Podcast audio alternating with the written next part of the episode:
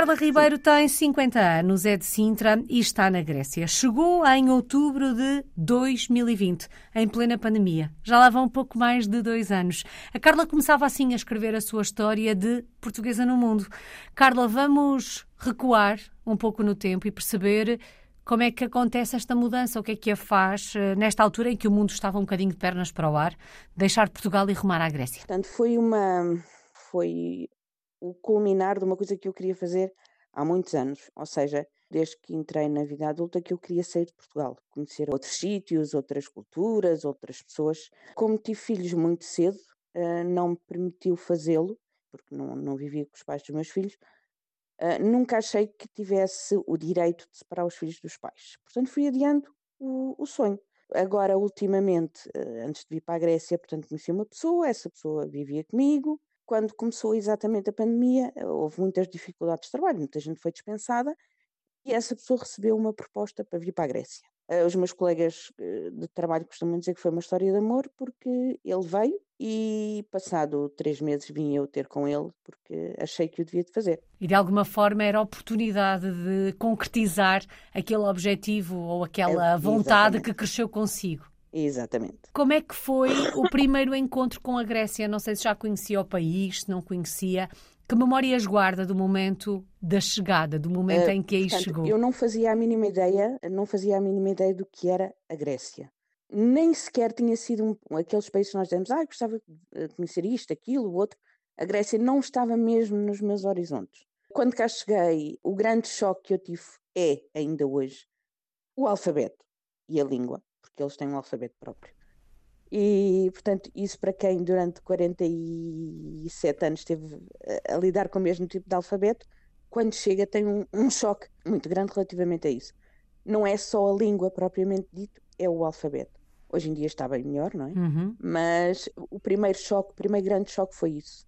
Uh, graças a Deus cheguei num dia de sol, fui passear, portanto, conhecer as, as redondezas, as, ver as pessoas, portanto, o primeiro impacto foi muito bom. A única coisa que realmente se estranha, mas depois entranha-se é realmente o alfabeto. Porque se olha à volta e não se consegue entender, ler rigorosamente nada, nada do que está escrito, não é? Nada, nada. As letras, as nossas letras, são outras letras para eles. Não se consegue ler nada, não se consegue perceber nada. Pronto, graças a Deus aqui na cidade onde eu estou é uma cidade que tem algum turismo, uhum. portanto nunca tive grandes problemas de comunicação, porque a maior parte das pessoas falam inglês, portanto, desde o senhor do talho ou às senhoras nas caixas dos supermercados, tudo isso, portanto, a maior parte, a maioria das pessoas fala inglês, que é uma língua que eu falo também, portanto, há uma facilidade na, na comunicação.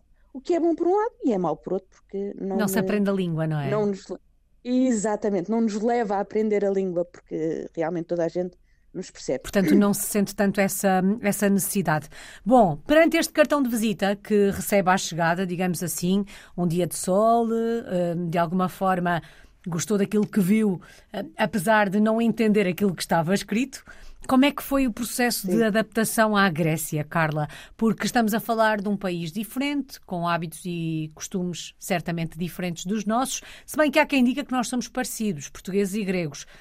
O que é que, que, é que me diz, eh, Sim, Carla, que aí eh, vive? Eu posso, eu posso lhe dizer que a maior parte dos, dos gregos que, com que nós temos contato, desde as pessoas na rua, ou o senhor do táxi, etc., toda a gente sabe onde é que é Portugal, toda a gente sabe, portanto, devido aos jogadores de futebol que há aqui na, na zona em Salónica, no, portanto, toda a gente sabe uhum. que é Portugal e toda a gente, a maior parte das pessoas já esteve alguma vez em Portugal, portanto, há assim uma proximidade. A cidade onde eu vivo, a percepção que eu, estive, que eu tive e que eu tenho ainda é que, uh, ne, portanto, aqui em, em Tessaloniki, era há 20 anos em, em Lisboa, pronto, se assim se pode dizer.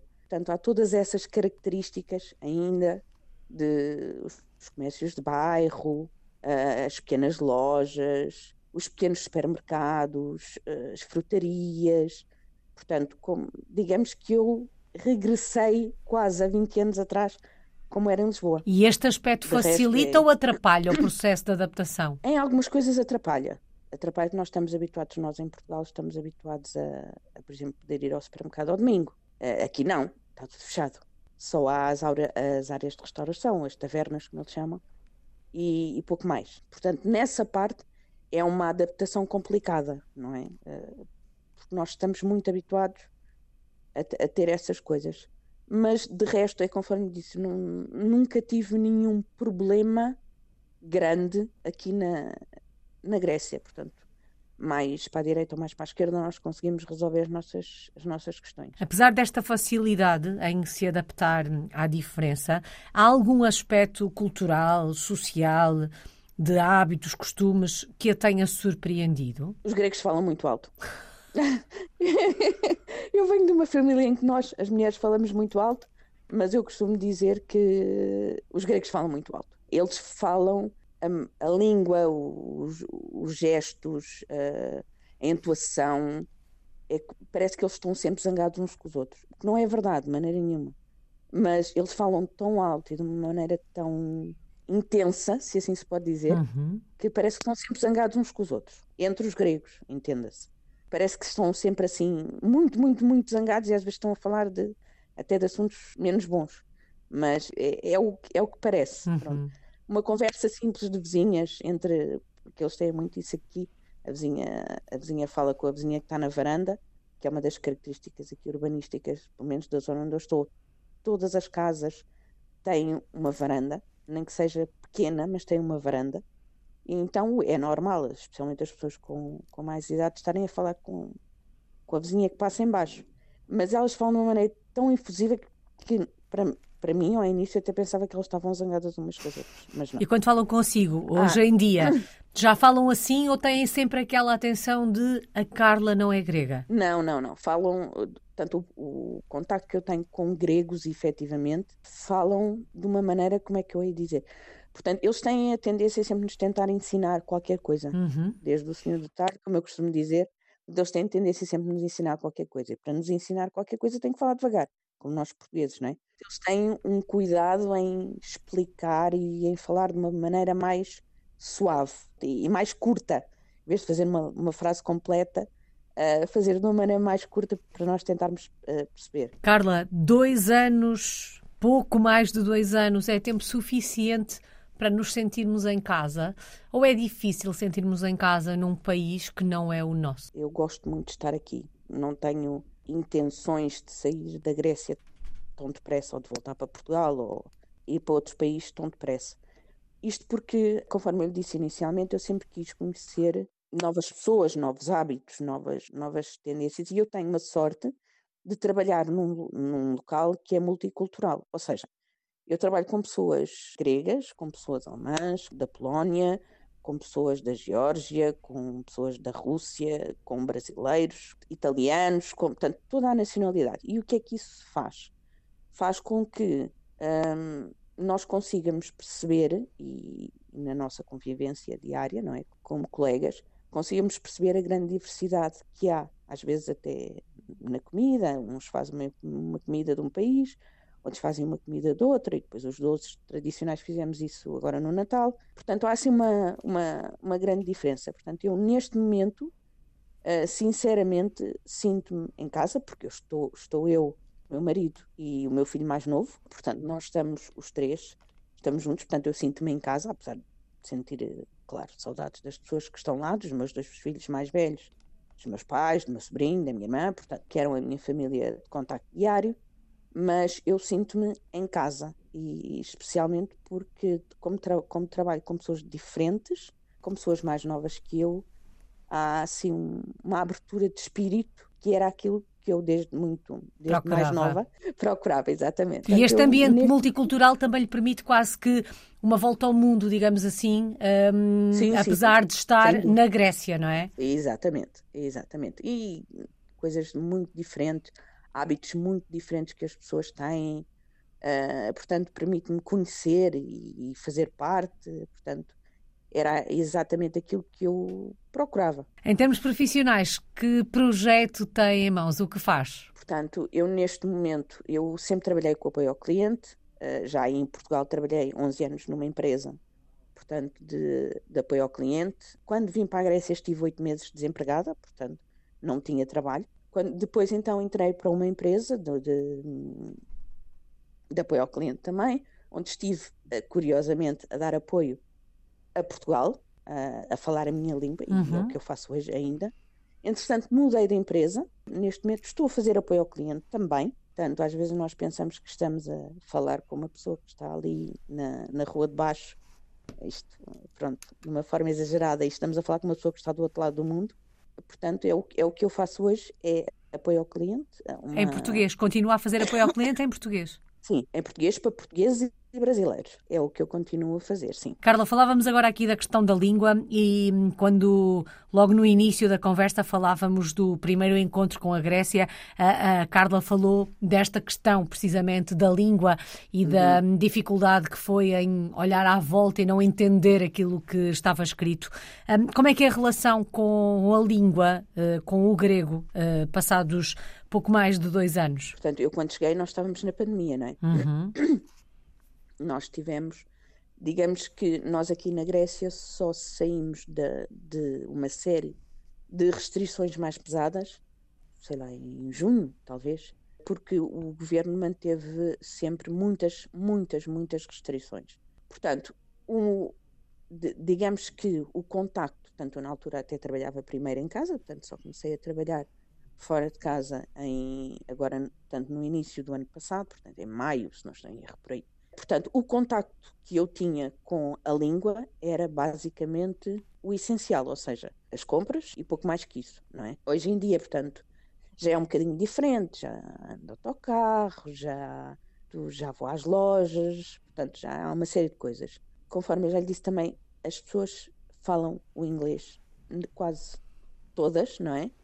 Mas hoje em dia já é muito melhor, uh, apesar de eu, sinceramente, não ter feito grandes esforços ou quase nenhum para aprender o grego, a nossa mente começa a interiorizar, a identificar, uhum. exatamente, a identificar. Ainda mais que eu tenho um filho que está na escola grega, portanto os livros são em grego, tudo isso é, é tudo muito grego, tudo aquelas, aquele alfabeto estranho, portanto, e às vezes ele gosta, de, e ele já, ele já fala, e já compreende, e já consegue ler o grego, e ele gosta de dizer, olha, isto é um R, isto é um I, isto é outro I, isto é outro I, isto é um M, isto... portanto já gosta de, de ajudar e perceber e a nossa mente também vai percebendo. Eu tenho a sorte de estar perto do trabalho e, e vou de carro e venho de carro, e, mas já consigo perceber, eh, por exemplo, que loja é aquela, o que é que está lá escrito, um, apesar de não ser eh, perceber as letras, uhum. não é?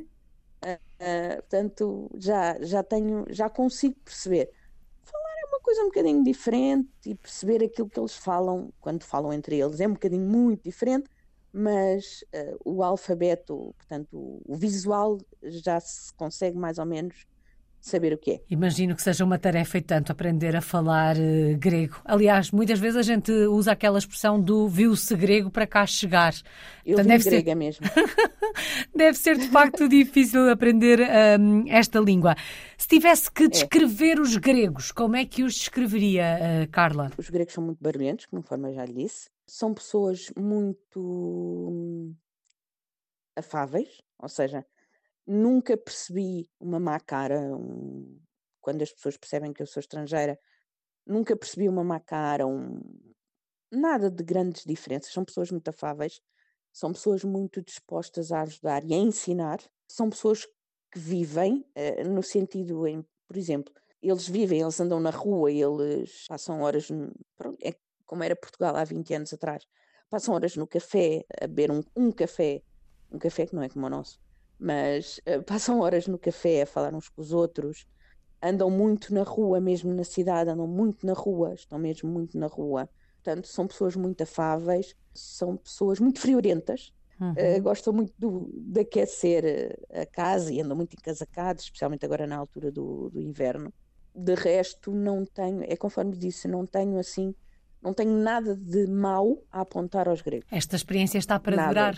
Vê-se durante mais alguns anos na Grécia? Sim, sim, sim, sim. Durante, sim, pelo menos mais 10 ou 15 anos, sim. Não vejo, não me vejo a sair neste momento, mediante a nossa, os nossos planos, não me vejo a sair. Vejo o meu filho a terminar os estudos aqui, uhum. a fazer a universidade aqui e, e, e, a crescer aqui, porque o estudo, portanto, os estudos universitários aqui são gratuitos, não é? Não há propinas, como há em Portugal. Um, portanto, é, um, é uma situação que, que eu vejo a, a terminar aqui. Se calhar é linda a casa com uma grega.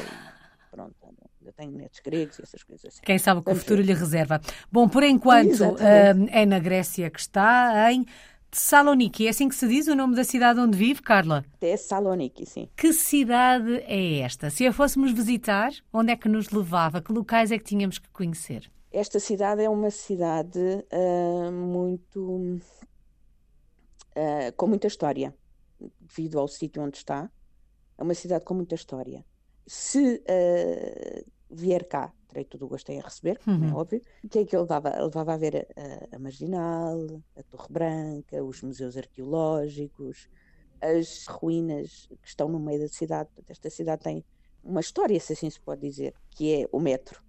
Eles ainda não têm metro aqui, porque cada vez que começam a fazer os planos para o metro, começam a escavar o metro, encontram uma ruína e depois fazem um, um sei lá, tipo um monumento à volta e têm que fazer novos planos para fazer metro de outra vez, de outro, por outro lado, não é? E têm que fazer os planos todos outra vez, portanto, é uma cidade que está à espera de ter metro há cerca de 10 anos. Portanto, para ver a, a qualidade da, da cultura arqueológica que há aqui, portanto, os monumentos que há assim no meio do nada. Portanto, vai a, vai a sair na rua para ir fazer qualquer coisa e tem, e sem dar por isso, tem um monumento arqueológico. Portanto, uh, Tessaloniki tem essa, essa, essa vertente uhum. muito histórica que é muito interessante. Igrejas, uh, as igrejas aqui na Grécia são lindíssimas, não têm nada a ver, portanto, a religião deles também é diferente, uhum. não é? Uhum. eles são ortodoxos. As igrejas são assim uma coisa das mais bonitas que eu já vi, não tem nada a ver com, com as igrejas católicas são, são mesmo, dá gosto. E depois um, um, uma tradição que eles têm, um, um, hábito que eles têm é que eles têm pequenas capelas em todo lado. Ou seja, uh, eu posso lhe dizer que aqui do sítio onde eu estou, se eu atravessar a rua para o outro lado, eu tenho uma pequena capela onde tem uma série de figuras de santos e, e velas a arder, mas quando eu lhe digo uma pequena capela, é mesmo uma pequena capela, não é um edifício com uh, um metro e meio de altura, é mesmo uma, uma capelinha uhum onde, onde as pessoas uh, lá vão rezar e, e, acender a vela e, portanto, comungar a fé delas. Uh, é uma coisa muito interessante porque há em todo lado. Uh, se for, por exemplo, mais para o interior, tanto sair aqui do centro da cidade, onde eu estou, se for para o interior, todas as casas, digamos que 99% das casas, das vivendas, não é? Como nós chamamos em Portugal, têm uma capela à porta, uma dessas pequenas capelas com os santos todos lá dentro à porta de casa mesmo. Para mim foi, foi uma coisa que nós não temos em Portugal, uhum. não é? Uh, religiões diferentes, mas foi uma coisa que, que, também me chamou muita atenção. Eles são muito, muito religiosos, uhum. especialmente, portanto, os mais idosos são muito religiosos. Eu posso lhe dizer que eles, por exemplo, estão no autocarro, se passam por uma igreja, eles benzem-se. Como há imensas, durante o, o, um, o trajeto do autocarro. 30 minutos, você está uh, tá dentro do autocarro e a princípio até estranha. Está dentro do autocarro e vê as pessoas a benzerem-se. Depois eles benzem-se três vezes cada vez passam por uma. Uh, fica aquele, mas o que é que eles estão a fazer? E depois nós percebemos o que é que estão a fazer. É? Uh, porque eles são muito religiosos mesmo. Mas é engraçado que, à medida que a Carla está a fazer esta descrição, eu que cresci no norte de Portugal um, e numa, numa zona um, em que a fé assume um papel muito muito importante ainda na vida das pessoas. É muito engraçado porque existe muito este fenómeno das pessoas passarem à porta da igreja e benzerem-se.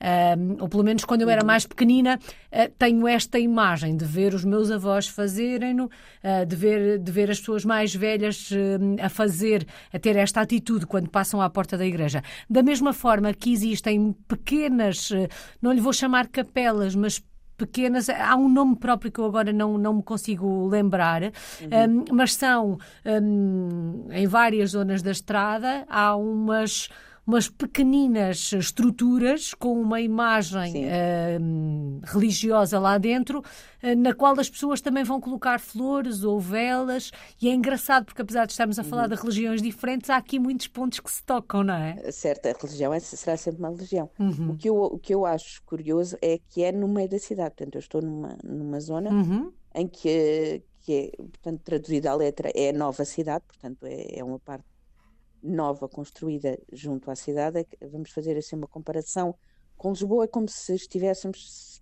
em Benfica, talvez. Uhum. Portanto, é muito perto da cidade. E eles têm mesmo à porta dos supermercados, ou seja, em muito, em muito lado que aí não acontece, pelo menos na zona, na zona de Lisboa não acontece. Uhum. Eles têm essas, essas capelinhas, é muito, é muito, é muito giro. Tão engraçado. E depois, não, não são só os mais velhos, mas também os mais novos. Os miúdos, não é? Os mais novos, exatamente. Uh, sei lá, adolescentes, pré-adolescentes e vinte e poucos anos, que a maioria, não digo todos, não é? Mas a maioria fazem, fazem isso. É, é, muito engraçado, é muito engraçado ver. Bom, aqui ficam algumas sugestões para conhecer a cidade e algumas dicas um, para que foquemos a nossa atenção em determinados aspectos se visitarmos uh, Thessaloniki. Um, Carla, qual é que tem sido a maior aprendizagem destes últimos dois anos e desta experiência? A maior aprendizagem é a aceitação, a aceitação das diferenças porque eu, eu pessoalmente, eh, portanto, sempre vivi numa zona muito fechada, sempre com os meus parentes sempre muito próximos, as avós, as, bisa, as bisavós não, mas as avós, os padrinhos, as madrinhas, os meus pais, uh, portanto, nós eh, vivíamos ali numa zona, uh, quase todos juntos, quase todos colados uns aos outros, e vivíamos numa zona em que a vida era aquilo, que foi sempre que eu nunca quis, ou seja, eu sempre quis perceber se era só aquilo. E, e a aceitação das diferenças um, tem sido a maior, eh, a maior lição até agora. Há pouco falava das saudades e falou das saudades, sobretudo das pessoas um, que, que deixou cá.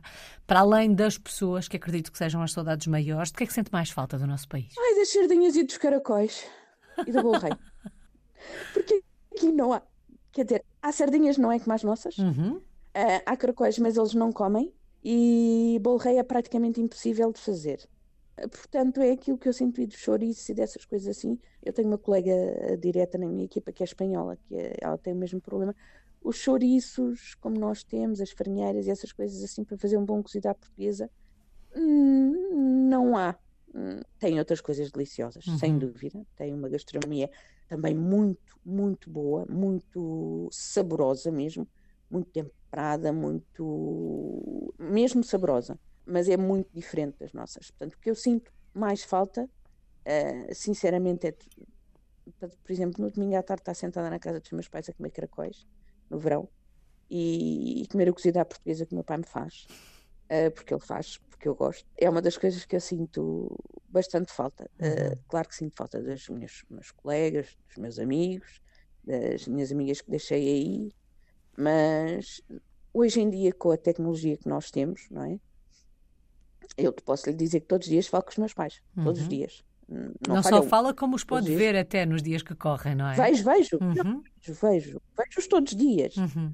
Vejo o meu sobrinho a crescer. Quando eu saí de, Portugal, meu sobrinho tinha nove meses, uh, vai fazer três anos. Portanto, vejo-o todos os dias e ele sabe que eu sou a tia e, e vejo portanto, a evolução da fala e essas coisas todas assim do meu sobrinho, vejo a minha irmã todos os dias, vejo os meus pais todos os dias, vejo os meus, os meus filhos que ficaram aí quase todos os dias, não os uhum. vejo todos os dias porque às vezes estão a trabalhar no horário em que eu ligo, que há a diferença de horário, vejo-os todos os dias, uh, apesar de não ser a mesma coisa, claro, mas uh, hoje em dia permite-nos uma, uma tarde de saudades, se assim se pode dizer, que é muito diferente, por exemplo, uhum. que era na época em que. Em que os seus pais, pais foram imigrantes, fora. não é? Uhum. Exatamente. Uh, portanto, aí é muito diferente, não é? Nós falávamos uma vez por semana por telefone e pouco mais. Uh, hoje em dia, todos os dias eu vejo. Há pouco liguei para a minha mãe para saber não sei o quê uhum. e estou à espera de notícias que ela foi ao médico. Portanto, há uma tarde de saudades que é, que é diferente. Ou seja, o facto de eu estar na Grécia e eles estarem em Portugal, se, eu, se eles estivessem em Lisboa e eu estivesse no Algarve, era a mesma coisa. Uhum. Uh, portanto, apesar de haver a maior facilidade de transporte, de chegarmos um, uns aos outros, mas era basicamente a mesma, uhum. a mesma coisa. Porque a, te a tecnologia acaba por encurtar um, as distâncias. Carla, só falta uma palavra. Que palavra escolhe para resumir a sua história de portuguesa no mundo? Que palavra escolhe para resumir estes últimos dois anos? Uma aventura. É uma aventura porque alguém que com 47 anos sai de Portugal vai para a aventura. E foi o que eu fiz. E a aventura vai continuar. Muito obrigada, Carla vai. Ribeiro. Está obrigada em Saloniki, na Grécia. É uma portuguesa no mundo desde 2020.